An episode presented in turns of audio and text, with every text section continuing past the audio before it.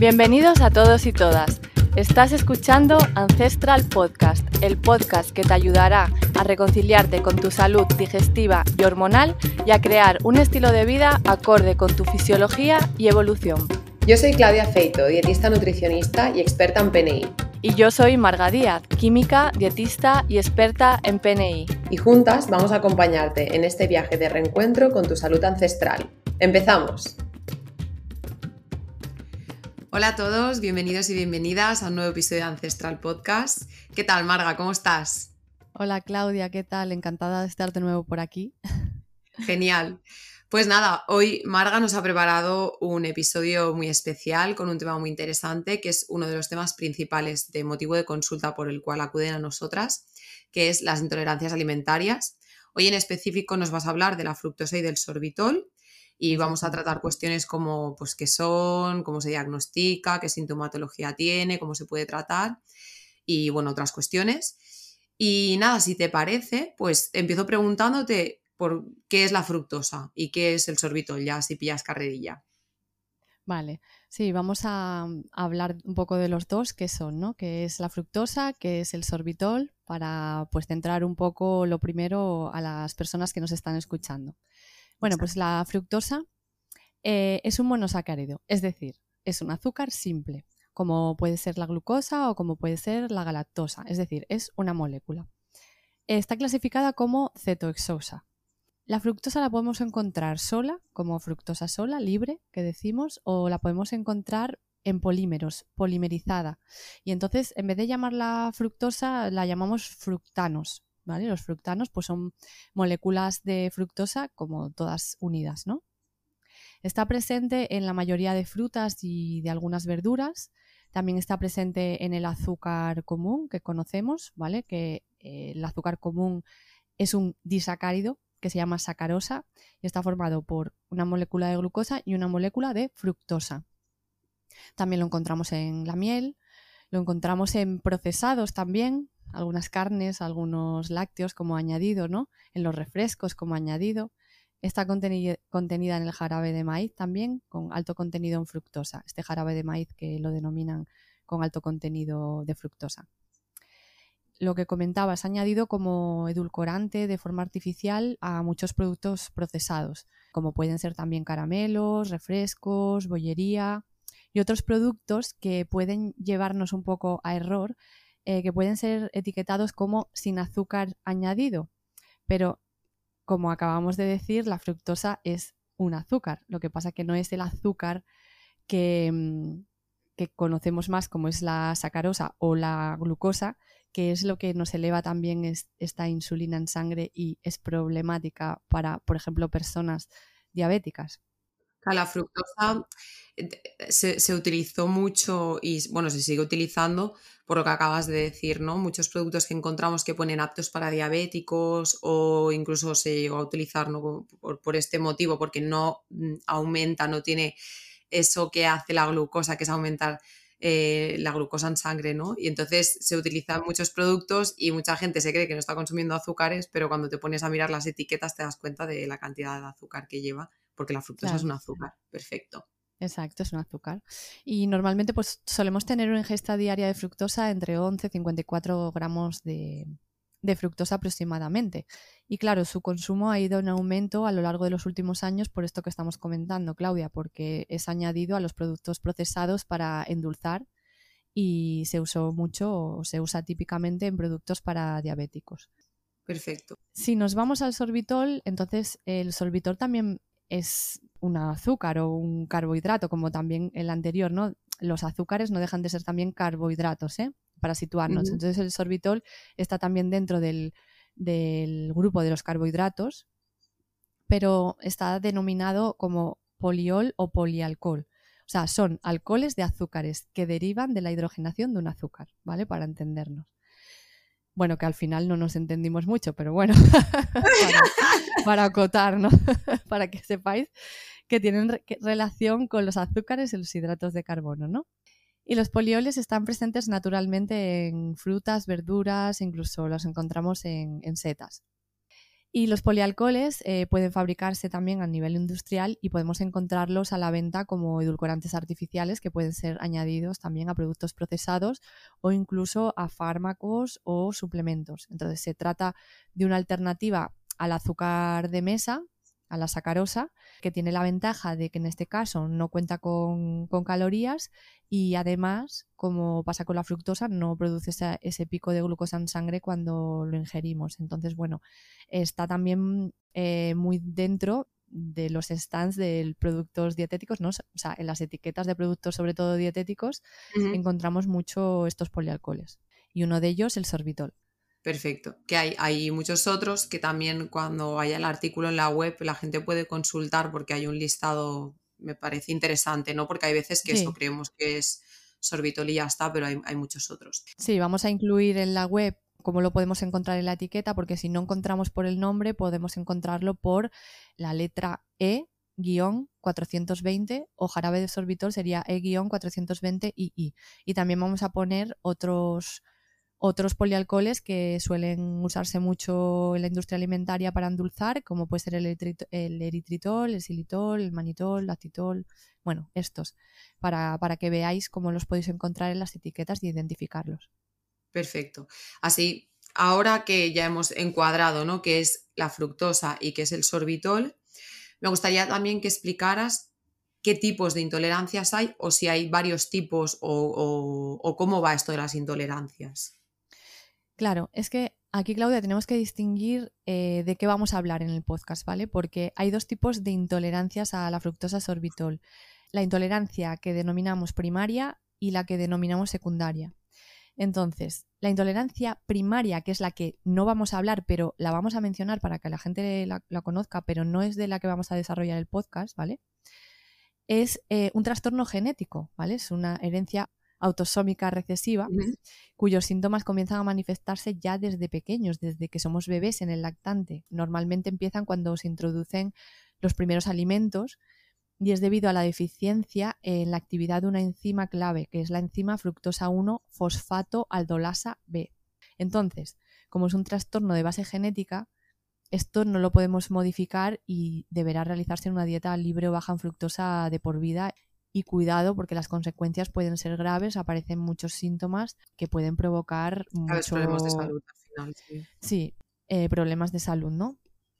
Pero bueno, entonces lo que vamos a comentar aquí es lo que concierne a la intolerancia secundaria a la fructosa, que esta puede ser por causas que pueden estar ocurriendo a nivel intestinal y que pueden estar afectando a cómo nosotros absorbemos este azúcar, a nuestra capacidad de, em, de gestionarlo. Y entonces aquí vamos a hablar de las intolerancias secundarias. Ok, bueno, porque finalmente es como decías, ¿no? La primaria tiene una base genética con la cual no podemos jugar porque es lo que hay, ¿no? Pero las secundarias vienen por causa de algo, ¿no? A causa de algo. Perfecto. Entonces, la siguiente pregunta que me gustaría hacerte es que siempre escuchamos el tema de las intolerancias, ¿no? Con una dieta mm, FODMAPs, bajan FODMAPs. ¿Qué tiene que ver? ¿Qué relación hay entre esta intolerancia a la fructosa y el sorbitol, el sorbitol perdón, con, FODMAPs? Es que están muy relacionados porque la fructosa y el sorbitol son considerados FODMAPs, pertenecen a este grupo de, carbohidratos, que son los oligosacáridos, disacáridos, monosacáridos y polioles fermentables. Fermentables por nuestra microbiota, ¿no? Lo coge nuestra microbiota y es capaz de generar, pues luego lo comentaremos. Y claro, como estos FODMAPs son moléculas osmóticamente activas en el intestino delgado, pues tienen las características de que retienen agua, de que, como he dicho, son fermentables por nuestra microbiota, sobre todo la del colon, que es de donde debería hacerse la fermentación. Entonces producen gas, sobre todo hidrógeno metano, mm, hay más gases, producen ácidos gasos de cadena corta cuando los coge la microbiota, no los fermenta. Entonces esto influye también sobre la motilidad, la sensibilidad visceral, ¿vale? Y bueno, dependiendo cómo nosotros gestionemos estos FODMAPs, es decir, la fructosa, el sorbitol y otros carbohidratos fermentables, pues podemos tener más o menos síntomas intestinales e incluso síntomas extraintestinales, como comentaremos más adelante.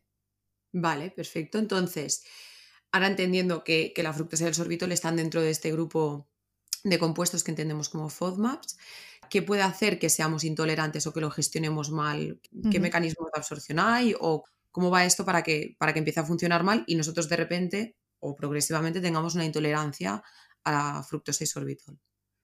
Claro, Claudia, aquí es el momento de hablar de, cómo nosotros podemos absorber la fructosa y el sorbitol, cuál es el mecanismo. Y aquí tienen que ver eh, sobre todo dos transportadores muy importantes. Uno es el GLUT5 y otro es el GLUT2. Primero hablaré del GLUT5 porque es el transportador específico para, para, la fructosa, es el principal transportador, mediante el cual nosotros somos capaces de absorber adecuadamente la fructosa. Eh, se encuentra sobre todo en una membrana que es la apical del enterocito, está distribuido a lo largo de todo el intestino delgado, aunque bueno, es de baja capacidad, entonces bueno, tiene sus limitaciones. Pero ¿qué pasa? Que este transportador tiene la peculiaridad de que, aunque sea específico para la, fructosa, también se ve que ayuda a la absorción de sorbitol. Entonces, gracias a este transportador podemos absorber fructosa y sorbitol en el intestino delgado y por lo tanto si por alguna razón este transportador no funciona bien, puede verse la absorción de la fructosa y el sorbitol afectada, ¿no? Vale. Luego hay otro segundo transportador, como comenté, eh, un poco menos importante, es el GLUT2, pero bueno, tiene un sistema mm, un poco más complejo porque este transportador es de baja afinidad por la fructosa y transporta más bien glucosa. Aunque bueno, transporta glucosa, fructosa, galactosa, que las ayuda a pasar a sangre, ¿no? Y este en concreto está presente en la otra membrana de los enterocitos, que es la vasolateral. Curiosamente, este transportador se activa cuando hay presencia de glucosa. Entonces, si yo como un alimento que tiene glucosa, pero también tiene fructosa, pues podría absorber también la fructosa por este transportador. Pero si no como un alimento que tenga glucosa no podría absorber la fructosa por este transportador. Digamos que el GLUT5 es el encargado de, absorber esa fructosa. Entonces, digamos que es un transportador que ayuda a absorber, pero siempre que haya glucosa por el medio. Vale, entendemos que, hay azúcares que juntos eh, se ayudan, ¿no? Y que cuando no hay presencia, por ejemplo, pues de eso de glucosa, pues el GLUT2 no aparece, entonces la fructosa que comiéramos tendría que ser gestionada por el GLUT5. Sí, sí. Este es el motivo, por ejemplo, porque el azúcar normal, la sacarosa, que está formado por glucosa y fructosa, las personas con mala absorción o intolerancia a la fructosa son capaces de tolerarlo bastante bien. Vale. Porque vienen los dos azúcares en una proporción adecuada. Porque esa es otra. Tienen que venir la glucosa y la fructosa en una proporción más o menos de uno a uno, una cantidad muy parecida de uno y de otro dentro de, del alimento de la comida en general que tomemos y entonces podremos gestionarlo mucho mejor pues que otros azúcares que tienen una cantidad más alta de fructosa que de glucosa, por ejemplo, ¿no? Entonces hay ciertos ratios que, que son interesantes, ¿no? Que nos ayudan a que estos azúcares sean absorbidos. Sí, sí, porque cuando comemos alimentos con equilibrio entre glucosa y fructosa los vamos a poder tolerar mucho mejor que cuando, por ejemplo, comemos alimentos con fructosa más sorbitol, que encima compiten por el transportador, el GLUT5, están los dos ahí como diciendo, eh, que voy yo, que quiero ir yo. o, por ejemplo, que tomemos alimentos también ricos en fructano, que no deja de ser fructosa también, ¿no? Entonces ahí, pues, cuando hacemos estas últimas combinaciones que comenté, podemos tener problemas con la absorción de la, de la fructosa. Ahora hemos hablado mucho de la mala absorción, ¿no? Pero realmente que, o sea, ¿es lo mismo la absorción que intolerancia o no? ¿Nos puedes explicar un poco si hay diferencias o si es lo mismo? Vale, en realidad hay diferencias. Básicamente hay una clave. Puede haber una mala absorción sin haber una intolerancia. Ostras, ¿y qué diferencia hay? Porque a lo mejor tenemos un test de estos que nos vienen a consulta, no de intolerancias, que ha dado positivo, pero quizá la persona no tiene muchos síntomas específicos cuando ingiere alimentos muy ricos en fructosa y sorbitol. Vale. Lo que quiere decir es que la malabsorción puede ser que yo no lo gestione muy bien, pero al final mi intestino, pues, o sea, yo a nivel de sentir síntomas, pues no lo noto, ¿no? Pero cuando hago un test, pues puede derivarse de, ostras, pues no lo estoy gestionando bien. Y una intolerancia es cuando la persona hace este test y encima, pues a lo mejor por hacer el test mismamente ya lo pasa mal, tiene síntomas, o come eso, fructosa, sorbitol y un test positivo y tiene síntomas.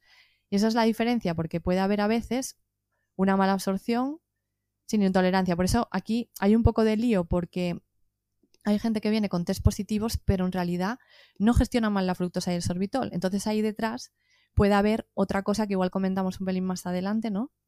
Que ya puede haber otras, otras cosillas por el medio que pueden estar interfiriendo en que pensemos que es porque ha, habido un test positivo, es eso lo que está ocurriendo solamente, ¿no? Vale, o sea, puede haber una mala absorción, es decir, que nosotros gestionemos mal esos azúcares, pero puede haber otros factores que nos estén ayudando ¿no? a que no haya esa sintomatología. Entonces, vamos a hablar de qué sintomatología tiene, ¿no? O sea, que, cuando hay mm. intolerancia, ¿qué sintomatología se suele presentar? Sí, pues cuando no absorbemos bien la fructosa, ¿vale? Y el sorbitol, que suelen ir de la mano por esto que comentamos de los transportadores, al final es fructosa y sorbitol, pues de la mano, ¿no? Se produce un cambio a nivel osmótico, lo que decíamos, que se atrae más agua al intestino, se acelera el tránsito intestinal, aumenta la fermentación por parte de, de la microbiota, se generan más gases, se promueve una biopelícula en la mucosa intestinal, lo que provoca también un cambio bacteriano que puede generar derivar incluso en, o sea, en un estado de inflamación y en una disbiosis intestinal, incluso, bueno, un sobrecrecimiento bacteriano, ¿no? Aunque también una disbiosis intestinal puede estar generando problemas de absorción cuando tenemos realmente una intolerancia a la, fructosa, puede estar eh, generando una disbiosis intestinal o exacerbando esa disbiosis intestinal previa. Entonces es un poco la pescadilla que se muerde la cola. Muerde la cola, claro. Vale, entonces, todo esto que has comentado son síntomas intestinales, pero ¿hay síntomas extraintestinales?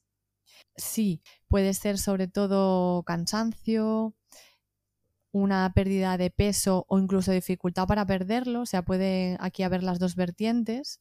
Disminuye la capacidad de concentración, la atención, eh, mal humor, irritabilidad, dolores de cabeza, incluso depresión. Hay una relación que, bueno, todavía no está 100% demostrado, ¿no? Pero sí que existe cierta relación que, con malabsorción de fructosa con un descenso de plasma de, triptófano y la fructosa no absorbida se une al triptófano y esto no hace que no absorbamos bien el, el triptófano. Es curioso.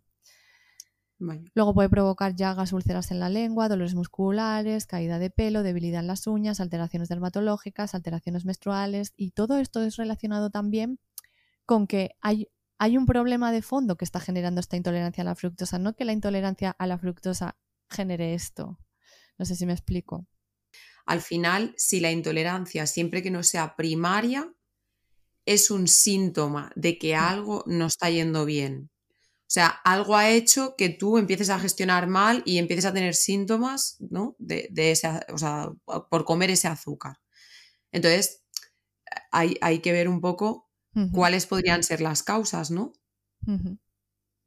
Y luego, Claudia, creo que me quedó por mencionar un poco el listado de síntomas de la intolerancia a la fructosa, que bueno, si nos están, quien nos está escuchando, que a lo mejor tenga ciertos síntomas de estos, pues pueda decir, bueno, yo ya lo sé, ¿no? Porque genera distensión abdominal, genera meteorismo, mucha plenitud, eh, ruidos así en las tipas por el movimiento esto de los gases, puede generar mucha diarrea, pero incluso periodos también de estreñimiento, estos retortijones, inflamación digestiva, náuseas, incluso acidez. O sea, son problemas, problemas digestivos, ¿no? En general. Pero bueno, todos estos síntomas también son muy individuales, ¿eh? varían en función de cada persona. Que lo que hablábamos, una de las causas que puede derivar de otras causas, que ahora hablaremos, eh, de por qué no absorbemos bien la fructosa, sorbitol, es porque hay una mm, actividad de este transportador, sobre todo el del GLU5, baja o tenemos pues falta de estos transportadores, ¿no? Entonces, bueno, es, dependiendo del el grado. Cada, persona al final presentará, bueno, como siempre, ¿no? Aunque estés dentro de una etiqueta, ¿no? Intolerancia a o enfermedad tal, cada persona al final, cada cuerpo lo manifiesta de una forma muy diferente. Vale, entonces, vamos a hablar un poco de las causas, si te parece bien. Explícanos, porque hablábamos de esto, ¿no? De que cuando es secundaria siempre es a causa de algo, ¿no? Hay, tiene que haber alguna causa que haya provocado esta situación. Sí. Sí, sí, lo que decíamos, digamos que em, la punta del iceberg es que el GLUT5, que es la proteína transportadora de fructosa y sorbitol, en el intestino delgado hay un déficit o un mal funcionamiento. Ya, pero como no estamos con una base genética que sustente, bueno, que haya problemas de enzimas o de historias que puedan estar influyendo, estamos con una intolerancia que hemos debutado de más mayores, de que hay más cosas que pueden estar asociadas, pues esta puede ser secundaria a distintas alteraciones gastrointestinales que provocan una alteración en nuestros enterocitos, que son nuestras células intestinales, ¿no? Y que puedan estar dificultando que esos transportadores estén funcionando adecuadamente. Y aquí está el kit de la cuestión de la intolerancia a la fructosa y al sorbitol. Que hay alteraciones gastrointestinales que están generando que el GLUT5 no funcione bien. Vale. ¿Y qué puede pasar aquí ya en la base de ese iceberg?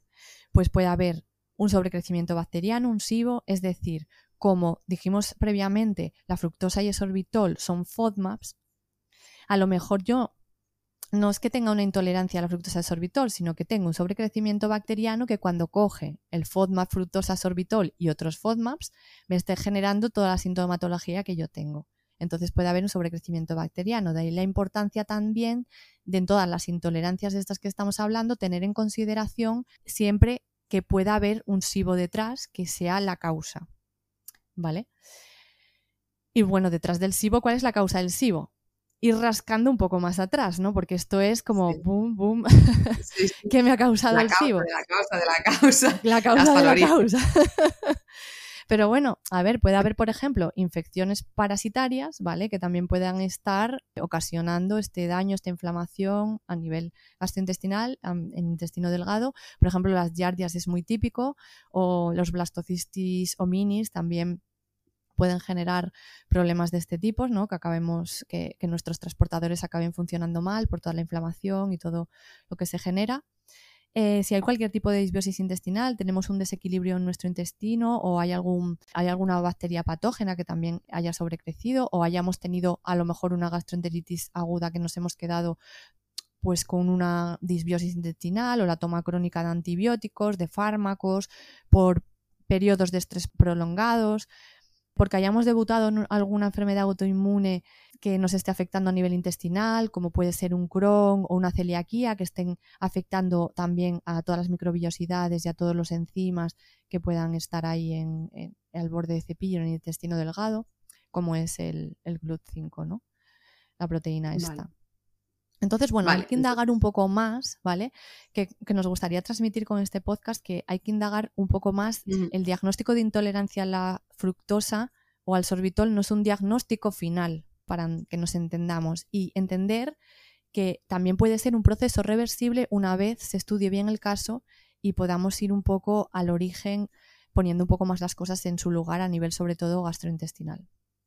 Yo creo que esto es de lo más importante, ¿no? De que, porque muchas personas vienen derivados de, digestivo, ¿no? Con tal etiqueta, pues intolerancia a la, fructosa, sorbitol o a lo que sea, y te dan un listado de alimentos que contienen la fructosa, el sorbitol o la intolerancia que sea, y ya está, y esta va a ser tu vida a partir de ahora. Y, sobre todo entender eso, que si son secundarias, es decir, que están causadas por algo, es importante saber por qué están causadas porque de esta manera podemos revertir ¿no? la situación hasta cierto punto, que luego ya nos hablarás sobre ello. Pero es muy interesante saber cuáles pueden ser esas causas, ¿no? Y también muchas veces que las propias causas, a lo mejor pues eso, que se haya dado una intolerancia a causa de que haya un sobrecrecimiento bacteriano, la propia intolerancia también como que sostiene ¿no? ese sobrecrecimiento o esa disbiosis o ese problema intestinal. Perfecto. Entonces, ya nos has hablado antes un poco mm, del tema de lo del test de SIBO y tal, pero bueno, el diagnóstico de intolerancia, aunque yo creo que la mayoría de personas ya lo saben, pero bueno, vamos a hablar un poco de cómo se diagnostican, ¿no? Cómo uno sabe que es intolerante. Vale, sobre todo se usa el test de hidrógeno y metano igual que para el SIBO, ¿no? Es un test del aliento en el que te dan el azúcar correspondiente o, en este caso te dan o la fructosa o el sorbitol y a veces hay mezcla de los dos, ¿no? En la misma prueba te dan una mezcla de los dos y entonces se valora eso, pues en gas expirado, la cantidad de hidrógeno y metano, pues cada X minutos, ¿no? Que bueno, si queréis saber cómo funciona el test, lo, hemos explicado en el, en el, episodio correspondiente al SIBO, el de diagnóstico y tratamiento. Ahí explicamos muy bien cómo funciona este test, que al final para la fructosa y el sorbitol es lo mismo. Lo que pasa que te dan pues el azúcar correspondiente y en el de SIBO te dan lactulosa, es la diferencia. Entonces, bueno, destacar aquí que si, por ejemplo, vamos a hacer un test de intolerancia a la fructosa y un test de intolerancia al sorbitol, dejar pasar tiempo entre uno y otro, no hacerlo en días consecutivos, ni siquiera en el mismo día, eso que no se os ocurra. Y sería bueno también, por lo que comentamos antes, de que hay muchos SIBOs detrás de estas intolerancias, supuestas intolerancias, sería bueno también quizá realizar un test de SIBO o priorizar un test de SIBO antes que un test de estos, ¿vale? Dependiendo de, mm, bueno, de lo que valore a lo mejor eh, el terapeuta, ¿no? Bueno, básicamente mm, es esto, Claudia. Test de SIBO, medir, medir los gases y si hay exceso de fermentación. Entonces, ¿qué pasa? Si, si, yo si yo hago un test de estos y tengo muchos síntomas, ¿vale? Si la curva se eleva muy pronto, ¿no? De gases, quiere decir que hay un exceso de fermentación en el intestino delgado. Esto lo comentamos todo en SIBO, ¿vale? No, no me quiero repetir mucho. Y entonces lo que valora el laboratorio también es que pone, bueno, como hay síntomas asociados y no, hay una elevación de la curva de hidrógeno y o metano previa a el colon, pues diagnóstico de intolerancia a la fructosa. Entonces, si yo realizo esa prueba por mi cuenta y me quedo con eso, pues yo qué voy, voy a buscar en internet voy a buscar los alimentos ricos en fructosa y sorbitol y voy a decir, vale, quitarlos, ¿no? Y entonces vamos a ver que esto no es lo más óptimo. Claro, porque una de las cosas que más nos encontramos en consulta es personas que llevan mucho tiempo en el tratamiento estrella o al menos hasta hace poco, que era, supongo, bueno, no sé, ahora nos hablarás de, los, de los tratamientos, pero creo que el tratamiento estrella era dieta FODMAPs. Eh, sí, tratamiento estrella, dieta FODMAPs o, o, dieta baja en fructosa y sorbitol y ya está, tener en cuenta eso. Pero claro, lo que nos encontramos también es que muchas personas vienen con una restricción alimentaria importante eh, luego, cuando quitamos muchos FODMAPs, volver a introducirlos en un intestino que está así perjudicado, ya con una disbiosis importante y que a lo mejor pues hay más cosas detrás que hay que solucionar, eh, luego cuesta mucho. Entonces, bueno, nosotros siempre animamos a que las personas cuando tengan problemas o, tengan eh, sospecha de que pueden tener alguna intolerancia o alguna de estas cosas que estamos comentando, pues que se pongan en, manos de un profesional que pueda gestionarles un poco esto. Porque claro, el kit de la cuestión aquí es buscar el origen o el origen del origen, como hablábamos antes, Claudia, ¿no? Eh, ver a ver qué está pasando en ese intestino, qué síntomas hay, qué disfunciones puede haber, qué patógenos puede haber, etcétera, para, junto con el tratamiento dietético que se puede proponer, pues hacer un tratamiento, eso, adaptado y personalizado, ¿no?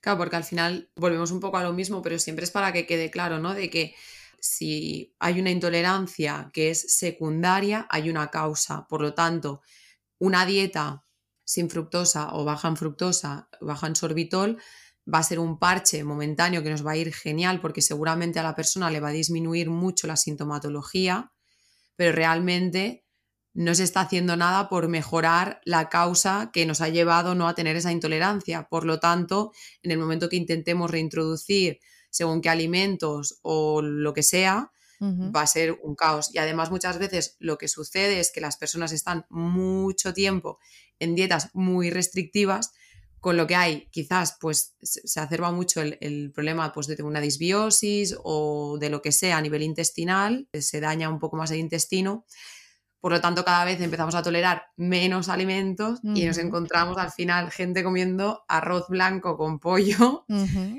y cantidades súper pequeñas y mucha sintomatología y al final la dieta ya ni nos sirve, ¿no? Entonces, súper importante saber cuál es la causa, ¿no? Y tratarla. Y por eso la importancia de, ir con un terapeuta que, que, te pueda acompañar en ese camino. Sí. Entonces, de tratamiento, hablamos un poco de esto, ¿no? De la dieta, pero ¿Hay diferentes fases o cómo debería de hacerse bajo tu punto de vista, tu experiencia? Se puede plantear pues de diferentes maneras, ¿no? También depende de la persona, pero bueno, básicamente eh, siempre que hay algún problema de estos se intenta hacer una fase de una dieta un poco más restrictiva, siempre y cuando se esté acompañando de lo que estamos comentando, Claudia, de esa atención a las disfunciones, a los patógenos, a lo que pueda haber detrás de la intolerancia, ¿no? Entonces se hace una dieta restrictiva que puede ser variable en función de la persona, ¿no? Desde unas semanitas hasta a lo mejor dos, tres meses, ¿no? Dependiendo del grado de afectación, malabsorción intolerancia que pueda presentar la persona, pero siempre hay que tener en cuenta que esta dieta es una dieta de transición. ¿Vale? El objetivo es reducir al máximo el aporte dietético de fructosa y de mm, sorbitol, ¿vale? Quizá sea necesario también reducir en general FODMAPs, ¿no? Pero bueno, siempre podemos jugar con la tolerancia personal para decir, ostras, pues mira, yo este alimento que es rico en tal, pues esto sí que lo tolero. Pues eso no lo, no lo, no lo quitamos, ¿no? Pero sí que es verdad que reducir bastante, ¿no? El aporte dietético de, de estos componentes de los alimentos me parece importante decir que al final muchas veces también la intolerancia tiene que ver con las cantidades, ¿verdad? De que, me lo invento, ¿eh? A lo mejor hay personas que te dicen, jolín, pues una manzana entera ni de coña, pero a lo mejor un gajo pequeñito, pues sí.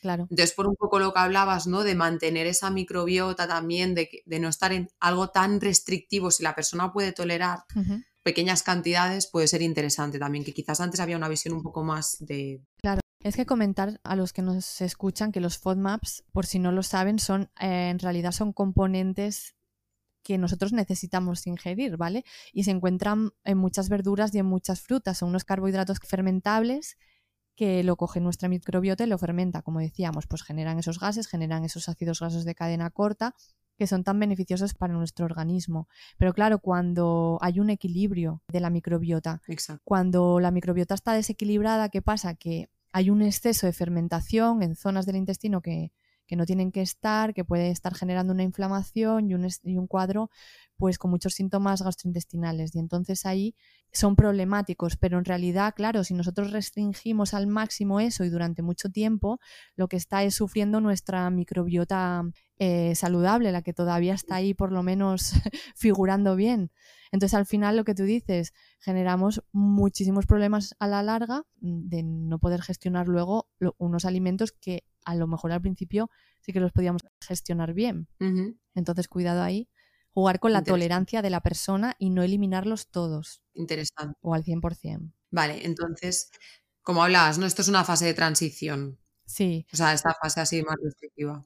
Sí, en esta dieta restrictiva es importante nosotras como dietistas o dietistas nutricionistas, pues elaborar una dieta restrictiva en fructosa, pero cuidado, lo más completa posible, ayudar a la persona a realizarla bien, porque si no puede haber muchos déficits. Por eso que comentábamos que hay muchos alimentos ricos en fructosa sorbitol que son muy saludables y que contienen muchas vitaminas C, folatos, antioxidantes, entonces esto se debe tener en cuenta, se debe valorar en cada caso el que no se alargue mucho esta fase, eh, si se alarga pues plantear a lo mejor analíticas de valoración o introducir alguna suplementación que pueda sostener esa dieta restrictiva en estas fases y la tenemos que alargar un poco más de lo que nos gustaría, ¿no?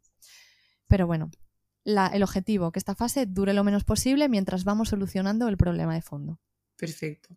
En siguientes fases, ¿qué se haría? ¿Se, iría reintroduciendo o...? Sí, entonces cuando la persona ya podamos ver que tiene una mejoría notable, pues mm, podemos ir jugando con la reintroducción, ¿vale? Que la reintroducción también puede ser de duración variable, podemos ir poco a poco y depende de la progresión de cada persona y de lo que vaya se vaya pudiendo mm, en este sentido avanzar. Entonces la reintroducción es muy paulatina, eh, no reintroducir en el mismo día ni, ni en días consecutivos siquiera el mismo alimento, sino pararse durante dos, tres días con un alimento en cantidades crecientes, bueno, cositas así. Y podemos empezar por reintroducir pues, alimentos que tengan fructosa, pero en un nivel más bajo. Luego quizá alimentos pues, con un nivel medio de fructosa, luego con un nivel un poco más alto. Fructosa sorbitol hablo, ¿eh? Y, y, en esta fase de reintroducción es muy importante, Claudia, que tengamos en cuenta registrar, ¿vale? Registrar, tener un diario anotar pues el alimento que estamos introduciendo, en qué cantidad, cómo lo hemos elaborado, tipo de cocción, ¿no? En qué momento lo hemos consumido, con qué otros alimentos lo hemos consumido, porque esto si si aparecen síntomas relacionados con la ingesta de ese alimento o de una combinación de alimentos, será mucho más fácil identificar qué puede ser problemático para la persona, ¿vale? Y en un futuro poder ya llegar a la fase 3, vamos a decir así, que es la dieta definitiva, con mucho más claro lo que puede ser más tolerable o menos tolerable para la persona y la ganancia de, salud, por así decirlo, mantenerla a lo largo del tiempo. Claro, porque, bueno, yo siempre les digo a las personas de que quizás el llevar un diario puede ayudar a hacernos más conscientes de nuestro cuerpo, ¿no? Que hay muchas veces que estamos muy desconectados, pero sobre todo cuando hay este tipo de problemas de salud, muy interesante todo lo que decías, ¿no? De sobre todo intentar mezclar lo mínimo posible alimentos que contengan estos azúcares o, o esto que nos produce la intolerancia, porque al final yo qué sé, si en el mismo día introduces dos cosas o muchos días consecutivos, cosas diferentes, al final si hay algo que te sienta mal, no sabes qué ha sido, hay que volver hacia atrás. En realidad la fase 2 de reintroducción es guay porque empiezas a comer cosas y empiezas a ver, jolín, pues esto antes no podía y ahora puedo, pero también es un poco pesada, ¿no? En el sentido de que pues uno tiene que ir pues poco a poco, que bueno, que al final siempre estamos a tiempo, ¿no? De volver atrás y si aparece algo de sintomatología. A veces te emocionas, ¿no? Ya, a veces te emocionas y dices, ay Dios mío, antes no podía comer de esto y ahora puedo. Sí, y, a veces también me, he encontrado con que a lo mejor en un primer momento la persona pues no tolera una cierta cosa, pero bueno, después de introducir otras cosas, de seguir trabajando un poco más el problema de fondo, al final pues llegar a poder introducirlo. Sí que es verdad que tampoco vamos a dar esperanzas 100% aquí a todo el mundo porque hay veces que hay alimentos que, ostras, es que cuesta mucho de reintroducir o si ya me como un poco más de lo que debo ya vuelvo a los síntomas y me vuelvo a encontrar mal o porque bueno, al final el sistema gastrointestinal es recuperable, pero a veces hasta cierto punto ya con cositas que a lo mejor ya nos sentaban mal antes, pero bueno, es como que fuimos consumiendo, que no sabía lo que nos sentaba mal, lo que no sé qué, y ahora podemos ser un poco más conscientes de eso que nos sienta mal, aunque mal nos pese que lo tengamos que eliminar porque a lo mejor es algo que nos gusta, pero bueno, que intentemos que sean las menos cosas o los menos alimentos posibles. Sí, o sea, al final yo creo que de aquí tiene que salir la idea de que no es el fin, tampoco tiene por qué ser la panacea, es decir, de que volvamos 100% a, a poder tolerar absolutamente todo, pero que tampoco es eso, no es el fin, nunca más, no es que nunca más vayas a poder a comer pues, algún alimento que contenga esos, esos azúcares, ¿no? Sino que hay una posibilidad pues, de mejorar esa tolerancia. Y también es que, como siempre comentamos, todo lo relacionado con el cuerpo no solo depende de un factor, no solo depende de, como tú decías en el diario, hay que registrar cómo te lo has tomado, cómo lo has cocinado, en qué momento, incluso a las mujeres incluso les podríamos decir en qué momento del ciclo menstrual, cómo se encuentra la persona, en qué ambiente, ¿no? Entonces, hay tantos ese día? Factores, claro, hay tantos factores que influyen que yo que sé, alguien que vaya a turnos, ¿no? Pues quizás has probado eso un día que ha sido de noche, que has dormido peor, que estás más cansado, que lo que sea, y pum, te das síntomas. Y a lo mejor lo pruebas un día que estás de fiesta y no hay síntomas. Hay tantas cosas pero bueno, también puede ser una oportunidad para conocernos mejor, ¿no? Y bueno, mira, pues al final llegar a la fase 3, que es la dieta definitiva, que yo creo que la mayoría estamos ahí, ¿eh? bueno, al menos no sé, no conozco a nadie que todo lo tolere súper mega bien, siempre hay cosillas pues que dices, bueno, como me pase un poco de frenada aquí, bueno, siempre hay el roto para el descosido, los que dijeron una piedra, ¿no? y los que están comiendo fatal hasta, vamos, ya a tope. Pero bueno, el común de los mortales siempre, bueno, hay alguna cosilla, alguna historia. Pero bueno, hay de todo en este mundo.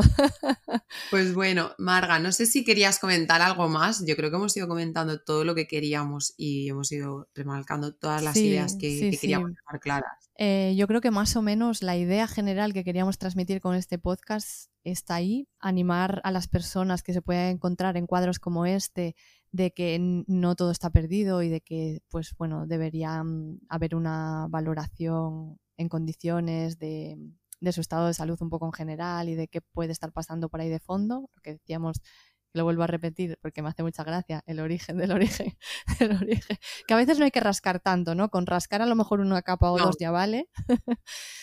Pero bueno, que, que animará a todas esas personas a, que tomen un poco las riendas en este sentido y, saber que puede haber mejorías en, en su salud. Genial. Y bueno, también comentar que hay veces que aunque se sepa el origen, tampoco determina demasiado en el sentido de que hay veces que tampoco se puede hacer mucho, ¿no? Porque pueden ser orígenes, pues, o yo qué sé, genéticos o que haya cosas que no se puedan mover, ¿no? Pero bueno, al menos te ayuda, ¿no? A conocer. Está bien. Exacto. Bueno, Marga, pues muchas gracias. A ti, Claudia. A mí me parece muy interesante, mucha información y nada, nos vemos en el siguiente episodio. Un besito. Un besito. Chao. Chao. ¿Te ha gustado el episodio? Para no perderte ninguno, suscríbete a Ancestral Podcast en tu reproductor de podcast habitual. Si quieres saber más sobre nosotras y nuestros servicios o consultar más artículos relacionados con tu salud digestiva y hormonal, tienes toda la info en nuestra web www.clinicancestral.com. También puedes seguirnos en nuestro Instagram, Clínica Ancestral PNI. Muchas gracias y nos escuchamos de nuevo en el próximo episodio.